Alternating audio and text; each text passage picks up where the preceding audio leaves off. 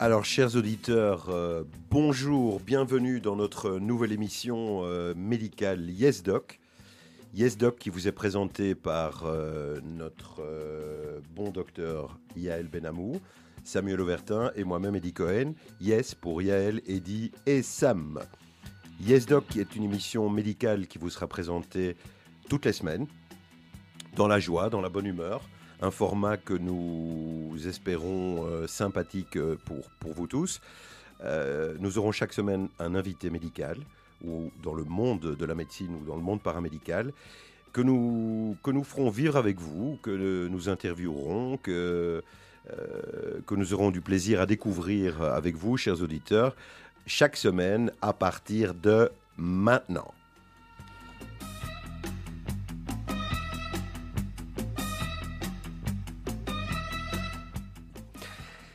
Et aujourd'hui, notre première invité pour notre émission Zéro, notre première invitée, c'est la star des stars. C'est la star de la scénologie bruxelloise. C'est la divine euh, docteur Véronica Mendez Mayorga. Bonjour Véronica. Bonjour Eddy. Bonjour, comment allez-vous aujourd'hui? Ben, Je vais très bien. Je vous sens un peu stressé, tendu Point, point point je la ligne? Je rigole déjà beaucoup. Ah, d'accord, c'est très bien. Alors, nos, mes, mes petits compagnons euh, du jour, et d'ailleurs pour les émissions qui suivent, seront notre ami Yael Benamou. Bonjour Yael. Bonjour Eddy. Le bon docteur Auvertin, Samuel Auvertin, notre orthopédique de choc. Salut Samuel. Bonjour Eddy. Et voilà, nous avons là donc la grande chance d'avoir aujourd'hui Véronica Mendes, qui est scénologue, qui est spécialiste du sein, qui travaille euh, euh, dans une belle institution qui est l'hôpital euh, Delta Chirec, qui est également radiologue en privé, qui a un cabinet avenue Prince de Ligne à Uccle. Et nous avons la chance de l'avoir aujourd'hui pour, je l'espère, répondre toutes les questions que vous pouvez vous poser sur le sein, sa pathologie et, les différents soucis qui peuvent être engendrés par euh, ce genre de, de, problèmes. Alors Véronica, première chose, avant de commencer, avant de commencer le vif du sujet et donc la pathologie, on aimerait vous connaître un petit peu mieux. Alors qui êtes-vous, docteur Mendez? Parlez-nous de votre suivi, de votre parcours. On vous écoute. Alors, euh, en combien de minutes, euh, docteur Cohen Vous avez, chère consoeur, le temps qu'il vous faut. Euh, bah, écoutez, voilà, j'ai 61 ans, je suis mariée à un médecin généraliste et j'ai quatre enfants géniaux. dans mon parcours, ben, je suis issue de l'UCL, voilà, donc ça c'est déjà l'intrus. ah non, pas du tout, pas du tout. Et, et, voilà, je me suis intéressée à l'imagerie du sein parce qu'au départ, je suis radiologue.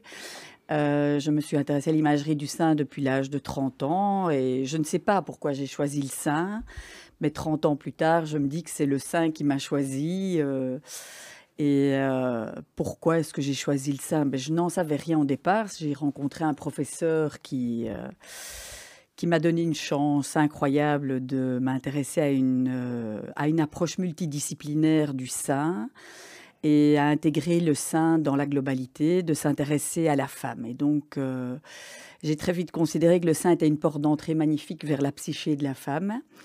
Et c'était une magnifique porte d'entrée vers une pathologie euh, qui toutefois n'intéressait pas grand monde mais qui me permettait, euh, qui me permettait d'aborder toutes les facettes du sein et de créer, enfin, de créer un type de consultation qui nous permettait une approche pluridisciplinaire du sein. Et donc voilà, c'est mon parcours depuis 30 ans. Euh, c'est une discipline euh, qui permet d'aborder différentes parties de la médecine, que ce soit du dépistage, du diagnostic de l'intégrer dans un abord pluridisciplinaire, de s'intégrer dans une approche de clinique du sein, d'avoir euh, euh, une approche de la femme intégrée, euh, que ce soit de la plainte jusqu'à bah, le fait qu'elle soit en bonne santé ou le fait qu'il y ait un souci, mais qu'on l'accompagne jusqu'au bout.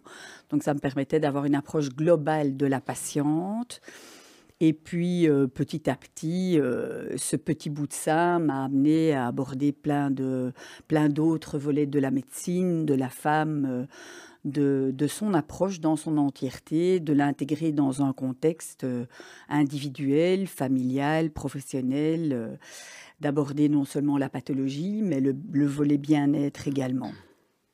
Mmh Et donc, vous pratiquez deux types de médecine. Vous êtes à l'hôpital, vous êtes en cabinet.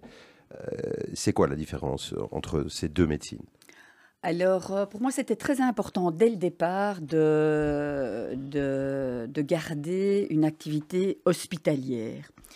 Euh, pourquoi? Parce que justement, pour pouvoir approcher le volet plus diagnostique, interventionnel, d'avoir accès à toutes les nouvelles disciplines euh, diagnostiques, biopsiques euh, et de surtout participer à une approche pluridisciplinaire. Euh, cependant, ben, une approche hospitalière seule, ça ne répondait pas à tous mes besoins non plus. Je souhaitais garder une activité privée, une activité plus, plus, plus, plus individuelle, où je pouvais garder euh, tout ce que je souhaitais euh, dans le contact de la patiente, très privilégié, une approche très, euh, très douce, très personnalisée, beaucoup, plus, beaucoup moins stressante en fait. Mais, mais le privé m'amène à l'hôpital puisque c'est moi qui m'occupe des patients de A à Z. Donc ce que j'ai souhaité pour toutes les, les tous les, médecins qui travaillent avec moi et qui font le privé et l'hôpital, c'était de pouvoir s'occuper de la patiente de A à Z. Donc, quand j'adresse une patiente à l'hôpital, mais c'est moi qu'elle retrouve ou quelqu'un de l'équipe, puisqu'en fait, euh, ben, on sait très bien que quand on voit Véronica, on voit toute une équipe derrière. Et, euh, c'est quelque chose qui me rend très heureuse, très satisfaite euh, et très fière, en fait. Et généralement, quand vous dites que vous vous envoyez des patients à l'hôpital du cabinet privé. Ils y vont pour, quoi faire le, le, bilan n'est pas terminé. C'est généralement dans la prise en charge euh, d'un cancer avéré. Ben, c'est-à-dire qu'en fait, euh, l'imagerie du sein, c'est quelque chose d'extrêmement complexe, euh, qui relève plutôt de l'art que de quelque chose d'extrêmement précis. Et donc, quand on a des anomalies euh, au niveau d'un examen scénologique, ce qui ne veut pas dire cancer, hein, mhm. ce qui ne veut pas automatiquement dire cancer, qui nécessite une mise au point complémentaire par des techniques d'imagerie avancée, que ce soit la résonance magnétique, euh, que ce soit l'angiomammographie, euh, quand une patiente doit avoir des biopsies. Je me permets de vous arrêter une petite minute, Madame Mendez. C'est quoi une angiomammographie? Pour nos auditeurs. On, envoie les patientes à l'hôpital pour des techniques d'imagerie avancées et pour des techniques de biopsie avancées qu'on ne pratique pas en privé. Alors, euh, ces techniques d'imagerie avancée dont fait partie l'angiomammographie, c'est une technique où on injecte un produit de contraste euh, de l'iode, en fait comme un scanner, et qui permet... Euh, Donc on injecte un produit dans une veine. Dans une veine, et puis on refait une mammographie on refait une mammographie et c'est une mammographie un peu spéciale parce qu'en fait, on fait des images. Euh, les logiciels informatiques font des images de soustraction qui nous permettent euh, d'améliorer la performance, la sensibilité, la spécificité de la mammographie et qui ont une équivalence similaire à celle de la résonance magnétique. Ok. Madame Mendes, et vous parlez d'une équipe. De quoi se compose une équipe de, de scénologie? Alors, euh, bah, une équipe de, scénologues, euh, bah, c'est une équipe euh, qui comprend bah, des médecins, non seulement des médecins qui, s'intéressent au sein, mais c'est aussi des, des technologues. ça, c'est en cabinet privé, mais à l'hôpital, c'est aussi toutes les personnes qui s'intéressent au sein et bon, ça peut être les anatomopathologues, les chirurgiens, les oncologues, les radiothérapeutes. habituellement, quand vous faites mhm. le diagnostic d'une suspicion, par exemple, de cancer, quel est le déroulement donc, si vous faites partie d'une équipe ou d'autres ou d'autres médecins, donc au moment où le, patient est suspect, quel est le processus par la suite? Bien, quand il a une anomalie et qu'on doit faire des examens complémentaires, ben on va à l'hôpital euh, le plus souvent pour faire euh, des techniques d'imagerie et de biopsie avancées. Et ça, euh, ben, c'est toujours euh, ben, en général la même personne euh, qui va s'occuper de la patiente de A à Z pour le scénologue qui souhaite se spécialiser dans les différentes facettes de l'approche de l'imagerie du sein. Il Donc faut... vous faites la, la, la, comment, la mammo, vous détectez quelque chose de, de particulier, vous l'envoyez à l'hôpital ou vous allez vous faire la biopsie du patient Je fais la mammo, l'écho, certaines techniques de biopsie peuvent se faire en cabinet privé, mais quand on a besoin de plus, euh, de, d'aller un peu plus loin dans euh, la mise au point des anomalies, alors euh, ben, on va à l'hôpital parce que ce sont des techniques qui ne peuvent pas se faire en, en, cabinet privé et, et qui nécessitent un cadre sécurisé en fait. Alors, je pense que là, on va parler de tout ça un peu plus tard. Là, revenons-en à, à Véronica euh, Mendes, qui est ici. Euh, donc voilà, je pense que euh, vous, vous, avez une, plusieurs casquettes, il me semble. Donc vous êtes certes radiologue, scénologue, mais vous avez aussi fondé une fondation, une association qui s'appelle Ressources. Est-ce que vous pouvez nous en dire un peu plus? Alors euh, oui, absolument. Ça s'est venu euh, il, y a, euh, donc, il, une petite dizaine d'années. dans mon parcours, je me rendais compte qu'en fait, les patientes à, qui fallait, à qui on trouvait un cancer nécessitaient une prise en charge non seulement à l'hôpital, mais également en dehors de l'hôpital, dans leur cadre privé, professionnel, familial. Donc c'était une approche je souhaitais assurer un fil conducteur entre l'hôpital et tout ce qui se passait en dehors de l'hôpital, puisqu'on sait très bien que l'annonce d'un cancer déclenche un énorme stress, non seulement au niveau de la patiente, mais au niveau de sa famille, de son époux, des enfants, au niveau du boulot. Donc j'ai voulu créer une association, c'est une petite association sans but lucratif. On est quatre, quatre acteurs dans la création de cette association et euh, c'est basé selon quatre axes. Être, manger, bouger et partager. Et autour de ces quatre axes, on crée une approche individuelle, mais on crée une approche individuelle, mais également une approche en groupe. Et donc, euh, on a créé des ateliers, que ce soit euh, dans le cadre être, ben, quelque chose qui me tient beaucoup à cœur, c'est la méditation en pleine conscience, c'est l'hypnose virtuelle. Euh, dans le cadre manger, on a des ateliers de cuisine, mais on, non seulement on fait les plats, mais on les mange avec les patientes. Donc ça a un côté social. Euh, bouger, ben, c'est toutes les activités sportives, l'activité physique, euh, mais ça va du yoga au tai chi, à la danse, à l'expression corporelle, au pilates. Et puis partager, ben, c'est tous les ateliers où on partage et où on échange. Et ça, on a créé un très bel atelier euh, qui s'appelle par exemple Mieux vivre l'hormonothérapie, qui est vraiment une grande première parce que euh, on sait qu'un des traitements compliqués du cancer, c'est l'hormonothérapie qui est souvent banalisée.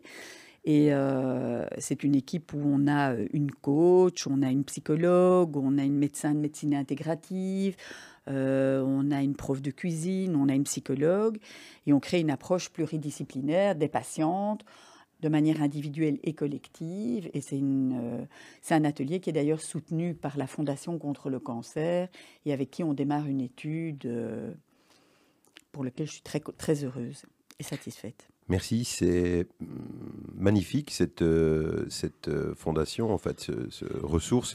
Je sais que vous êtes extrêmement impliqué, mais Véronica, vous, Véronica, vous avez aussi une particularité dans le monde de la scénologie, c'est que vous vous êtes passé aussi de l'autre côté.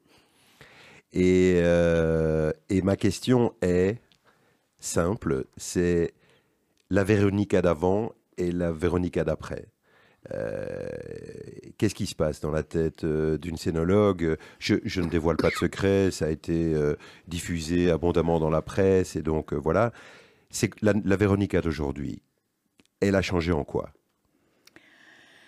Bon, alors ça c'est une question qui n'est pas encore tout à fait résolue. Euh, je pense que je suis euh, en process parce que ben voilà aujourd'hui, en fait aujourd'hui, ça fait deux ans que j'ai été opérée, ça fait pratiquement un an que j'ai fini tous les traitements euh, et j'ai eu droit à tous les traitements.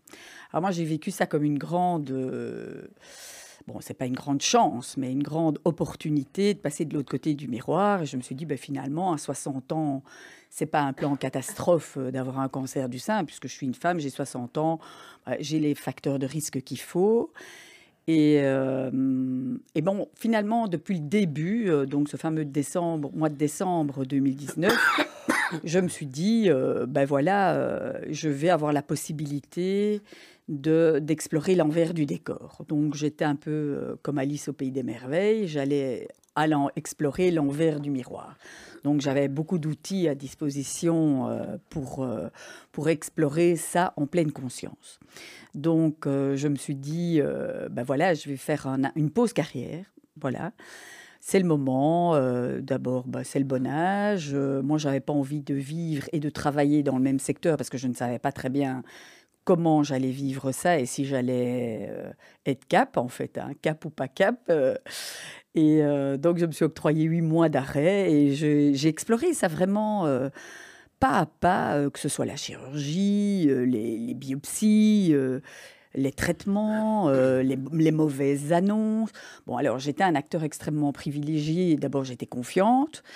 Je me suis demandé si j'allais être opéré, si j'allais être traitée dans mon hôpital. Je me suis dit, mais attends, moi j'ai mis en place toute une structure, je vais en profiter pleinement que ce soit et de l'hôpital et de ressources. Et donc, je suis partie vraiment avec euh, cet œil de l'explorateur qui euh, savait qu'il allait se passer euh, quelque chose qui relève du tsunami, mais que j'allais explorer en me disant, ben, finalement, je vais en retirer des enseignements pour moi, pour ma vie, qu'est-ce que j'ai envie de faire du reste de ma vie, et euh, ben, surtout pour en faire profiter les patientes. Donc, euh, d'ailleurs, j'ai fait ce chemin avec des patientes à moi euh, et on a vécu ça ensemble. Alors, bon, ben voilà, c'est une expérience qui transforme. c'est une expérience qui transforme, ça c'est sûr. La Véronica d'aujourd'hui, elle est plus forte? Ben, Moi, j'étais déjà quelqu'un de très fort au départ. Donc, est-ce que je suis plus forte? Probablement. Euh, j'ai probablement adouci une partie de mon approche vis-à-vis des patientes, euh, parce que je suis quelqu'un de très direct et de très carré. Euh, je me suis probablement adouci dans certaines approches vis-à-vis des, des, des, patientes. Voilà. Merci, merci pour, pour cette belle découverte et pour cette franchise. Je vous propose de passer à notre premier morceau musical. Nous avons proposé à notre invité de nous donner deux choix musicaux. Alors voilà, euh, chère Véronica, qu'est-ce que vous nous proposez comme musique aujourd'hui? Les deux choix, vos deux choix. Alors, ben, moi, j'ai pas dû réfléchir très longtemps. Les deux premières musiques qui me sont venues à l'esprit, c'est Léonard Cohen. Euh, euh, Alléluia. je trouve que c'est une magnifique image de ma présence ici aujourd'hui. Et puis, euh, et puis finalement, euh, une chanson qui me parle énormément maintenant et que je dédie à toutes les femmes, y compris à moi, mais euh, à toutes les femmes, c'est Grand Corps Malade. Et on commence avec laquelle? Eh bien, peut-être peut Grand Corps Malade. Alors, Grand Corps Malade, c'est parti. On se retrouve dans un instant pour la deuxième partie de notre émission avec le docteur Mendez qui est notre invité du jour. Vous êtes sur Radio Judaïka, 3 W radiojudaïca.be. Vous nous retrouvez également sur les réseaux sociaux et en podcast, Spotify et Apple Podcast. À tout de suite après cet intermède musical.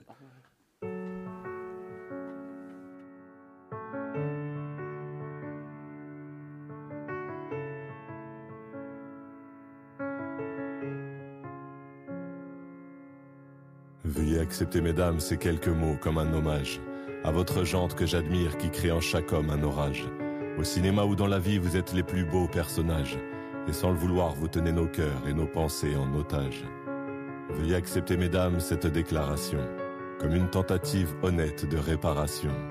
Face au profond machisme de nos coutumes, de nos cultures, dans le grand livre des humains, place au chapitre de la rupture. Vous êtes infiniment plus subtile, plus élégante et plus classe que la jante masculine qui parle fort prend toute la place. Et si j'apprécie des deux yeux quand tu balances ton corps, J'applaudis aussi des deux mains quand tu balances ton port. Derrière chaque homme important se cache une femme qui l'inspire. Derrière chaque grand être humain précède une mère qui respire. La femme est l'avenir de l'homme, écrivait le poète. Eh bien l'avenir s'est installé, et depuis belle lurette. Vous êtes nos muses, nos influences, notre motivation et nos vices. Vous êtes Simone Veil, Marie Curie, Rosa Parks, Angela Davis. Vous êtes nos mères, vous êtes nos sœurs, vous êtes caissières, vous êtes docteurs.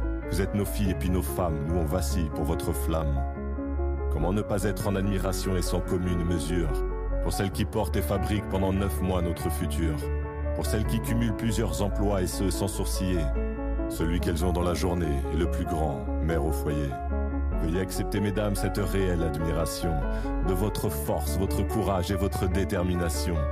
Veuillez accepter, mesdames, mon aimable faiblesse face à votre fragilité, votre empathie, votre tendresse. Veuillez accepter, mesdames, cette petite intro, car l'avenir appartient à celle qu'on aime trop. Et pour ne pas être taxé de premier degré d'anthologie, veuillez accepter, mesdames, cette délicate démagogie.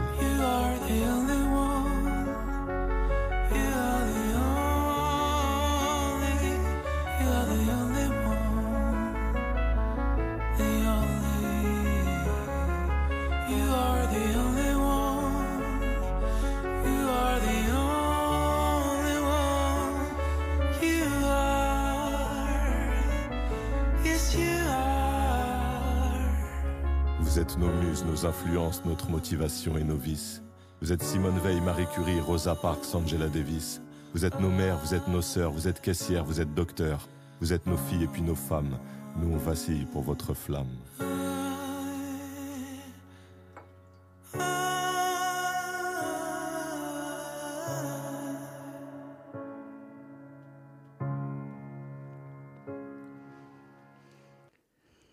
Nous voilà de retour dans la deuxième partie de notre émission Yes Doc avec euh, mes petits camarades Samuel Auvertin, Yael Benamou, l'émission médicale qui vous est dédiée, mesdames et messieurs, et aujourd'hui avec la délicieuse Véronica Mendez, scénologue.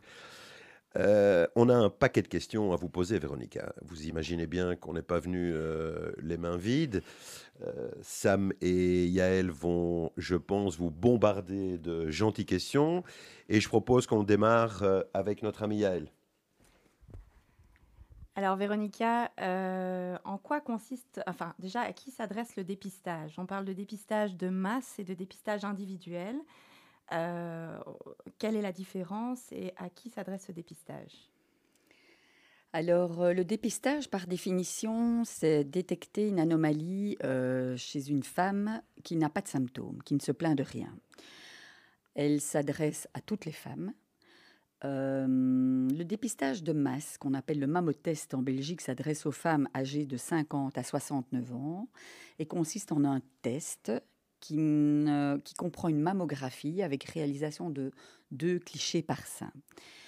Il n'y a pas de consultation médicalisée. Les femmes euh, bénéficient de leur test, reçoivent le résultat une semaine après. Il a été soumis à une première lecture, puis il est envoyé dans un centre où il y a une deuxième lecture. Et s'il y a une anomalie, les femmes sont rappelées. Alors, euh, le dépistage individuel, euh, tel qu'il est le plus souvent pratiqué à Bruxelles et en communauté française, contrairement au mammotest qui prédomine en région flamande, euh, c'est un examen personnalisé effectué par un médecin. Il s'adresse à toutes les femmes. La tranche d'âge est plus difficilement définie. On va dire que, grosso modo, les femmes font un premier examen à l'âge de 40 ans. Elles ont un questionnaire, elles sont identifiées euh, en fonction de leurs facteurs de risque, personnels et familiaux, de plus en plus. Elles bénéficient d'une mammographie et dans le même temps, si nécessaire, on effectue une échographie.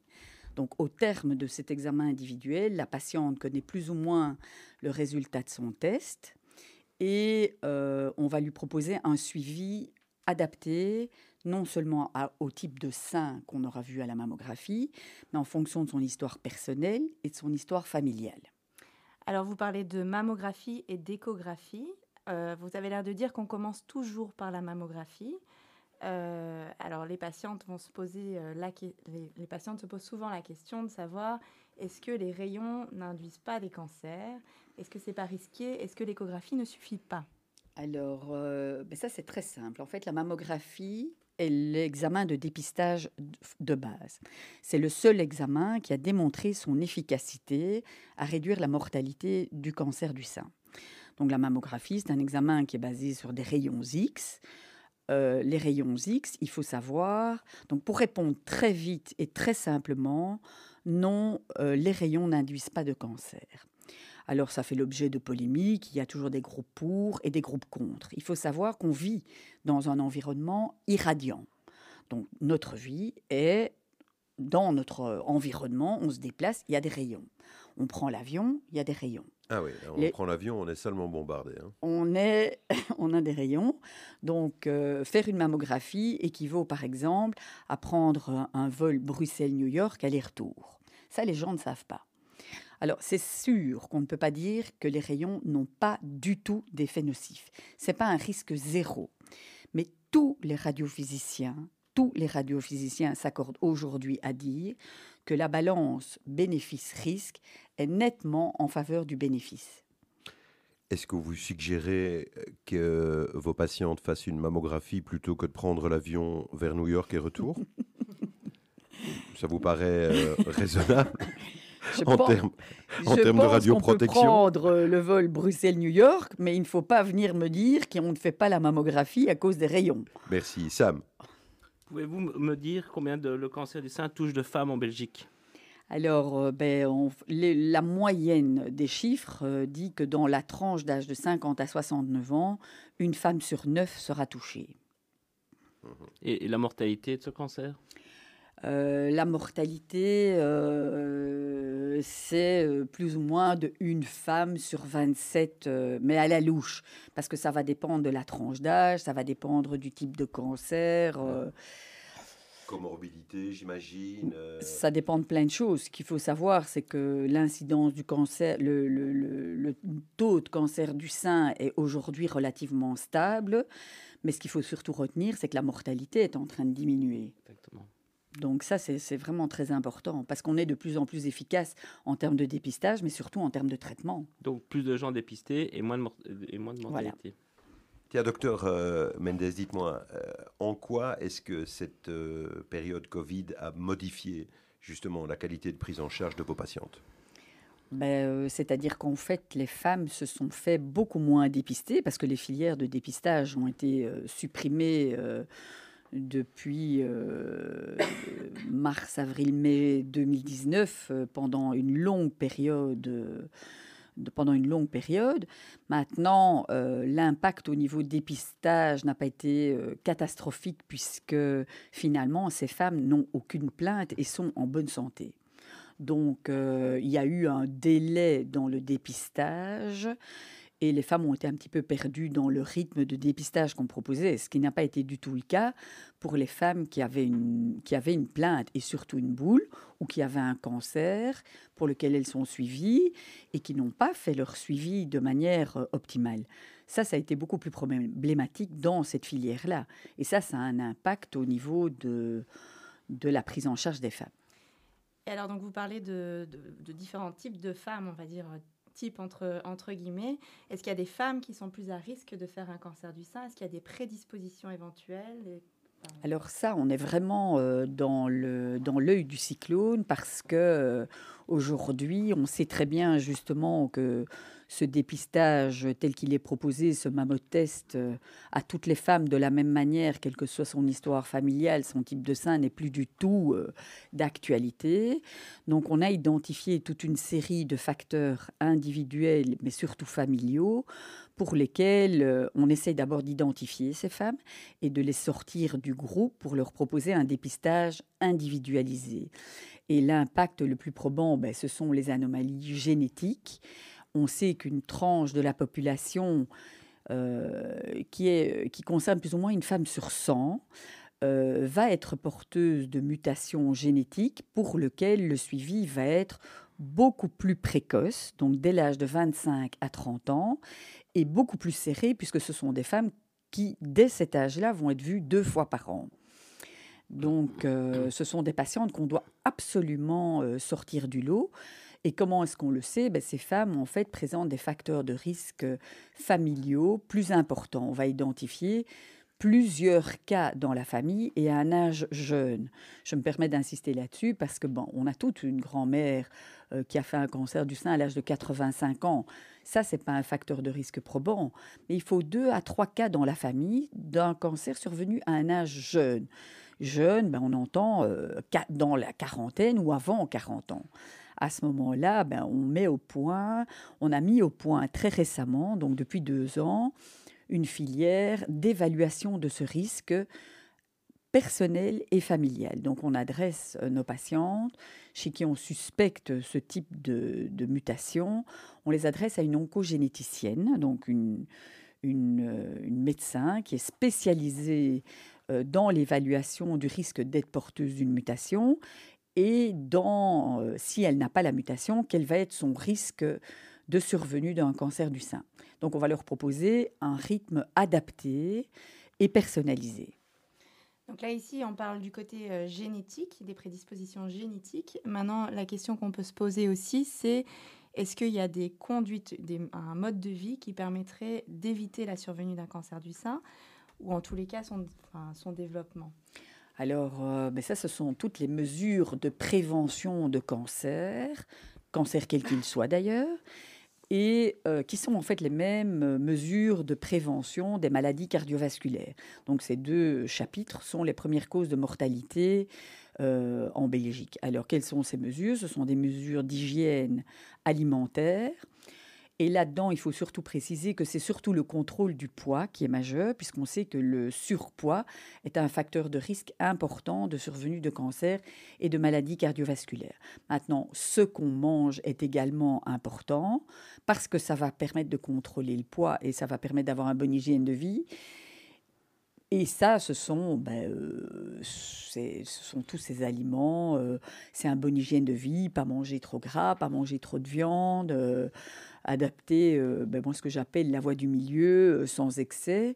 On a identifié des facteurs de risque évidents qui sont l'alcool. Donc ça, on sait que réduire au maximum la consommation d'alcool est un facteur de prévention, de même que le tabac. Alors, d'une part, il y a le facteur alimentation et contrôle du poids, et d'autre part, il y a le facteur activité physique, qui devrait d'ailleurs être en 1. Pourquoi? Parce qu'on sait aujourd'hui euh, qu'une pratique euh, d'activité physique modérée, euh, c'est-à-dire trois heures par semaine, environ trois quarts d'heure par jour, un jour sur deux, permet de réduire de manière significative le risque de survenue d'un cancer. Véronica Mendes, on parle du cancer du sein, donc de la femme. Et que pensez-vous du dépistage chez l'homme? Parce qu'on parle d'un faible pourcentage du cancer chez l'homme. Moi, je, connais quelqu'un qui, il, y a, peu de temps, a fait un cancer de, du sein chez l'homme. Donc on parle d'un petit pourcentage, on parle de 1% chez, chez l'homme. Mais comme on ne fait pas le dépistage, quand il le dépiste, il est déjà à un stade plus avancé. Alors le cancer du sein chez l'homme, c'est rare. C'est rare, il faut être, euh, mais il faut être, euh, il faut être au taquet. Il faut savoir que ça existe. Le plus souvent, les, hommes consultent euh, en scénologie parce qu'ils ont une augmentation du volume du sein qui est soit liée à de la graisse, soit à du tissu mammaire. Et euh, le plus souvent, ils, ils, sont adressés en consultation.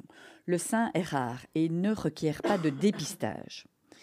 Donc, un homme se plaint d'une boule, il est adressé pour mise au point d'une anomalie. Ce n'est pas du dépistage. Alors, il faut savoir. aussi le dépistage chez les hommes c'est vous qui faites aussi le dépistage oui. oui, oui, oui, On s'occupe de la prise en charge de, du sein chez l'homme, bien sûr. Et d'ailleurs, ces hommes, on les, on les prend en charge de manière très spécifique parce que le plus souvent, on doit rechercher justement une anomalie génétique associée à ce type de cancer. Alors, il y, a pas mal de personnes ici qui parlent aussi de, donc de, de cancer héréditaire ou génétique. Et la question est, si je fais un cancer d'un sein, est-ce que je dois me faire enlever l'autre sein?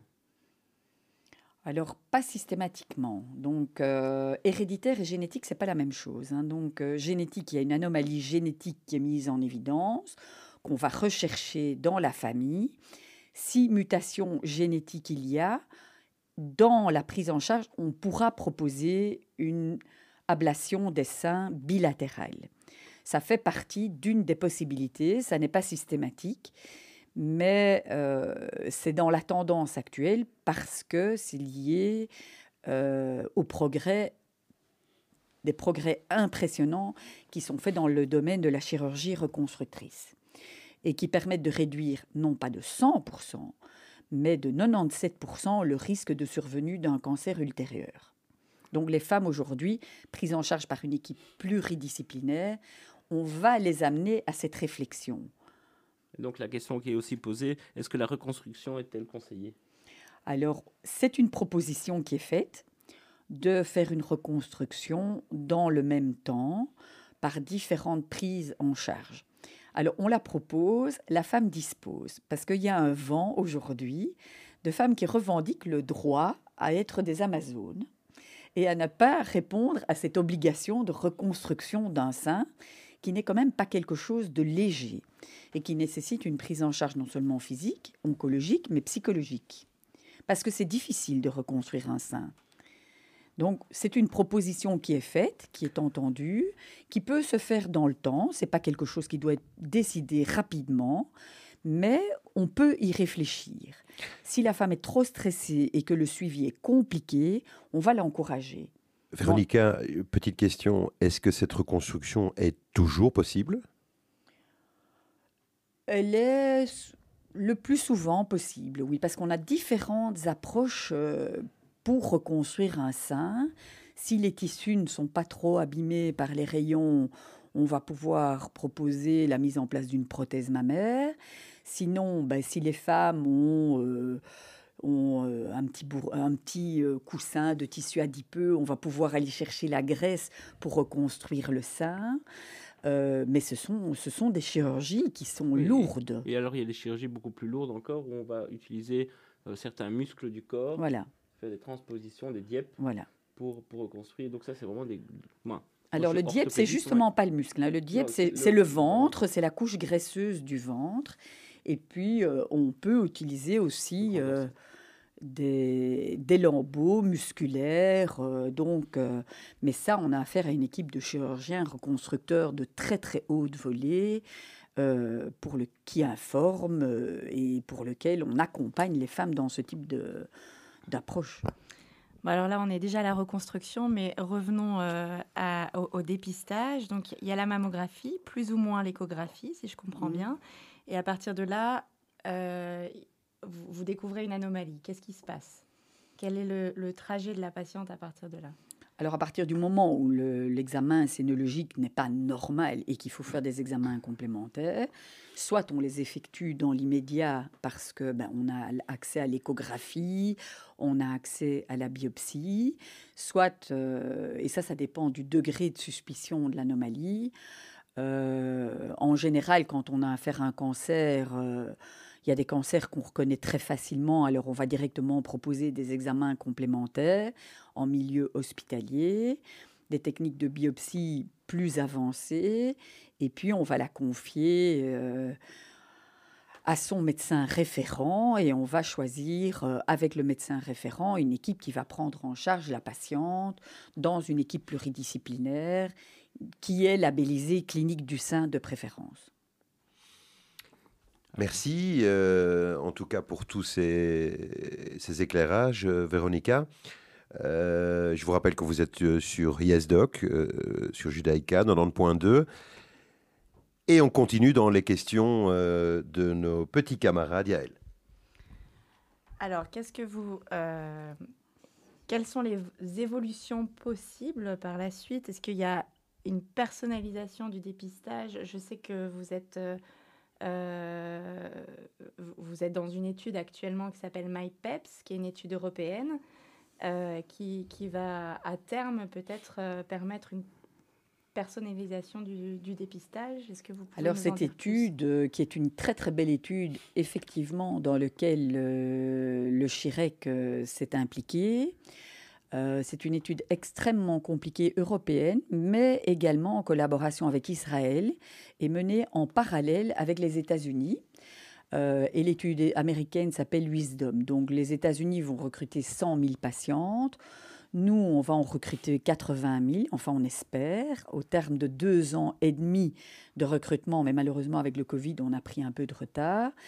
Et c'est une étude justement qui vise à comparer le dépistage de masse, le mammotest de 50 à 69 ans avec une mammographie seule, au dépistage individuel où on va inclure des patientes de 40 à 70 ans en proposant différentes, euh, différentes prises en charge. Donc il y aura la mammographie, l'échographie, mais également une étude de petites variations génétiques qu'on détecte dans la salive qu'on appelle les SNPs.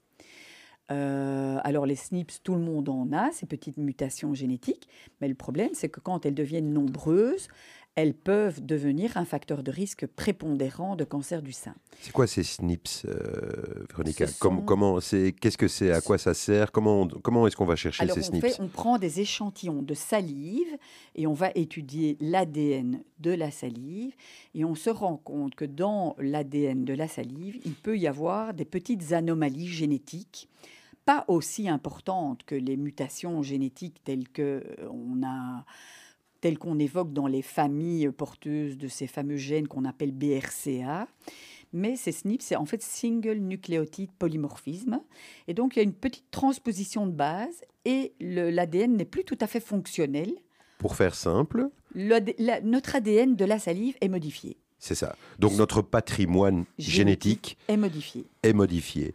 Est-ce qu'on pratique ça chez nous, à Bruxelles, en Belgique? Alors, euh, on le fait dans le cadre de l'étude. Il n'est pas encore accessible à tout le monde, mais je pense que ça devient, euh, d'ici quelques années, à court terme, ça va être euh, en cours pour toutes les patientes. D'ailleurs, aux États-Unis, je pense qu'ils le proposent automatiquement. Euh, mais nous, dans le cadre de l'étude, c'est un élément euh, qui prend toute sa place, en plus de la densité mammaire, des facteurs de risque individuels et des facteurs de risque familiaux. Voilà, Madame Mendes, vous avez parlé tout à l'heure de l'hormonothérapie et de la difficulté de, certaines femmes à supporter cette hormonothérapie. moi, je vois de temps en temps quand même en consultation des gens qui, euh, en orthopédie, qui souffrent des articulations, etc. Et souvent des femmes qui sont sous, hormonothérapie, qui disent docteur, j'ai mal partout, ça me fait mal, est-ce que je devrais arrêter? Alors oui, ça c'est une bonne question. Donc ici, on parle de l'hormonothérapie après cancer du sein. Donc euh, c'est une des armes thérapeutiques euh, très efficaces pour les cancers dits hormonodépendants. Euh, cette hormonothérapie réduit le risque de récidive de 30%. Donc c'est aussi radical que ça. Donc oui, il faut continuer. C'est extrêmement compliqué parce que les effets, secondaires sont multiples et variés. Et en général, toutes les femmes ont les symptômes, dont le plus invalidant, qui sont les douleurs articulaires. Alors, euh, il faut certainement les encourager à poursuivre leur traitement. Et il y a une prise en charge possible. Donc, j'en ai parlé pour ressources avec ces ateliers Mieux vivre l'hormonothérapie qui font vraiment un buzz dans la capitale. Parce que ressources est ouvert non seulement au CHIREC, mais également aux autres institutions qui ne proposent pas ça. Et donc, euh, mais euh, pour les douleurs articulaires, malheureusement, il n'y a pas grand-chose à faire.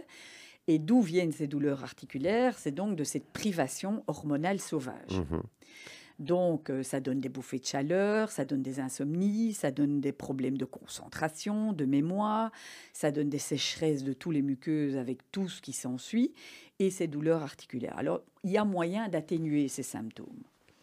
Donc, on sait que ces douleurs articulaires sont majeures le matin au réveil et s'atténuent en cours de journée. Une des meilleures armes pour avoir moins mal, c'est de bouger plus. C'est de bouger plus et c'est de faire de l'activité physique. Ce qui a un double effet, il réduit les douleurs articulaires, mais il intervient en prévention de la récidive et de l'apparition d'un nouveau cancer.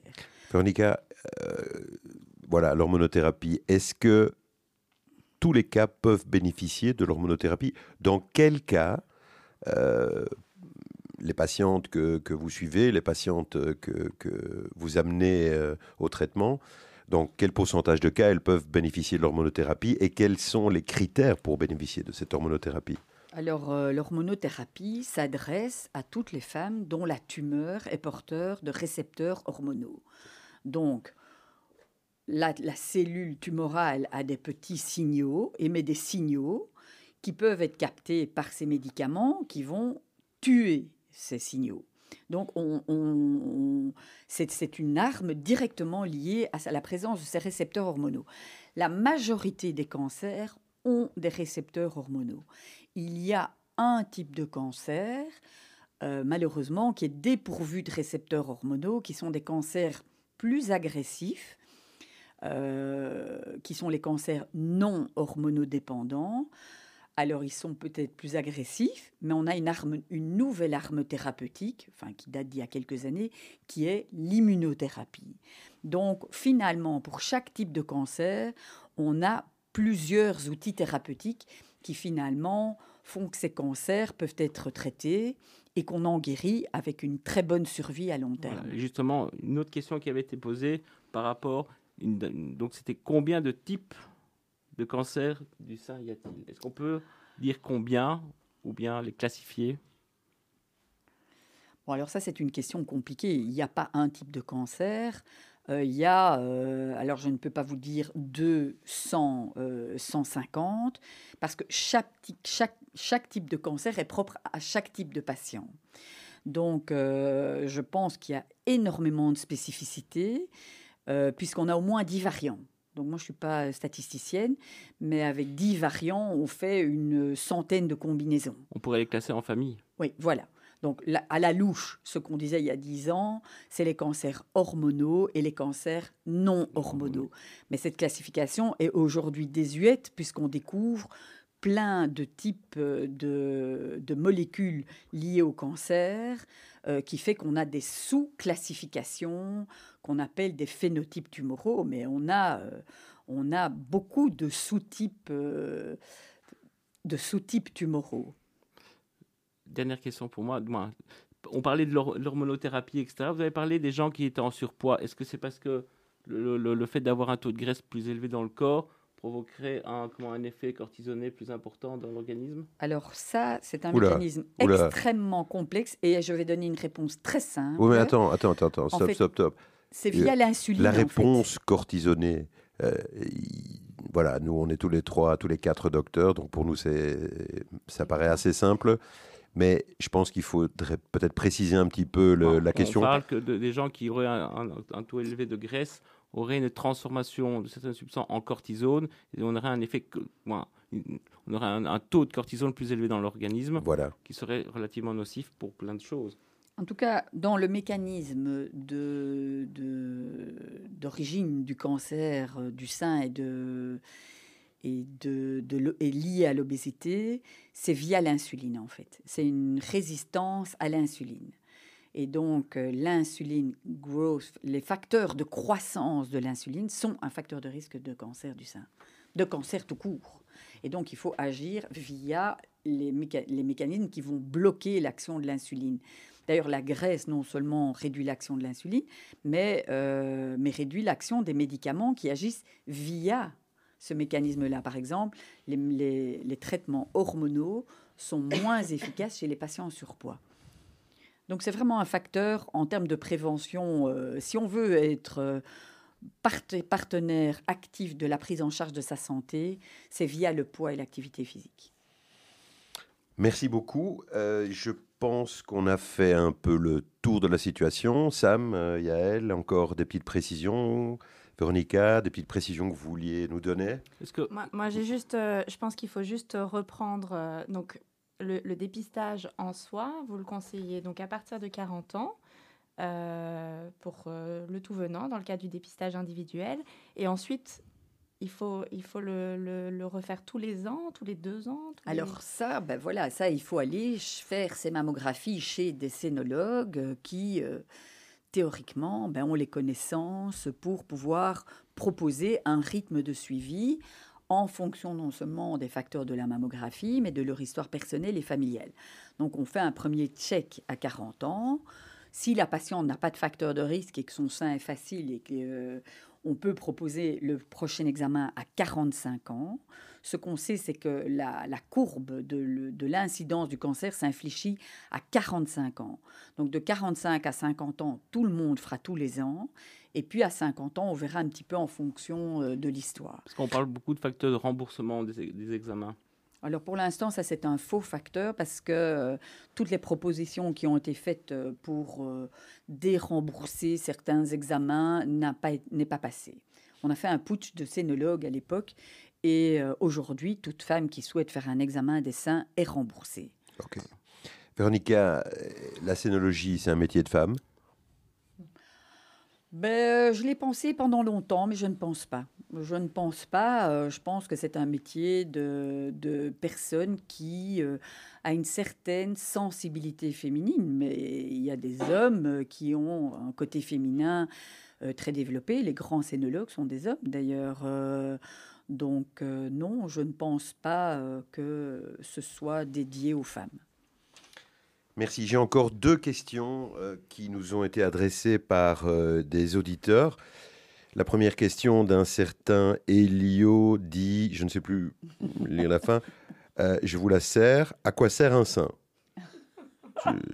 Véronica, à quoi sert un sein Pas de réponse. La deuxième question. Euh, la deuxième question nous provient de Fleury Mérogis, un certain Marco Mouli. Y a-t-il du carbone dans le sein, Véronica Mendez? Est-ce que vous pouvez nous aider là-dessus non plus? Pas du tout. On est en train de perdre Véronica Mendez. On est en train de perdre notre bon docteur. Voilà, c'était euh, c'était une émission bien intéressante, notre première. Notre première émission euh, et un grand moment de bonheur, euh, tous ensemble, avec Sam, Yael et Véronica et moi-même. Merci à vous. Je vous remercie tous euh, pour votre euh, attention. Je vous rappelle que vous êtes sur Radio Judaïka 90.2 FM, 3 fois www.radiojudaïka.be. Vous pouvez nous retrouver bien évidemment régulièrement pendant la semaine sur, euh, sur votre station préférée. On est aussi en podcast sur Spotify et sur Apple. Et je vous propose de terminer notre émission avec le deuxième morceau musical qui a été choisi par notre Véronica et qui est, Véronica? Alléluia de Léonard Cohen. Alléluia de Léonard Cohen. Alors, on conclut là-dessus. C'était sympa d'être avec nous. Merci pour, euh, pour tout. Merci pour euh, tout ce que vous nous avez appris. J'espère que tous ont été conquis par votre euh, bonne humeur, vos connaissances. Sam, bonne soirée. À bientôt. Merci pour ce moment. Merci les radiologues. Yael, notre Yael. Merci. Le petit sourire de l'émission. Merci à vous, chers auditeurs. Cette première émission de Yes Doc se termine. Retrouvez-nous vite, vite, vite pour une prochaine émission. Ciao.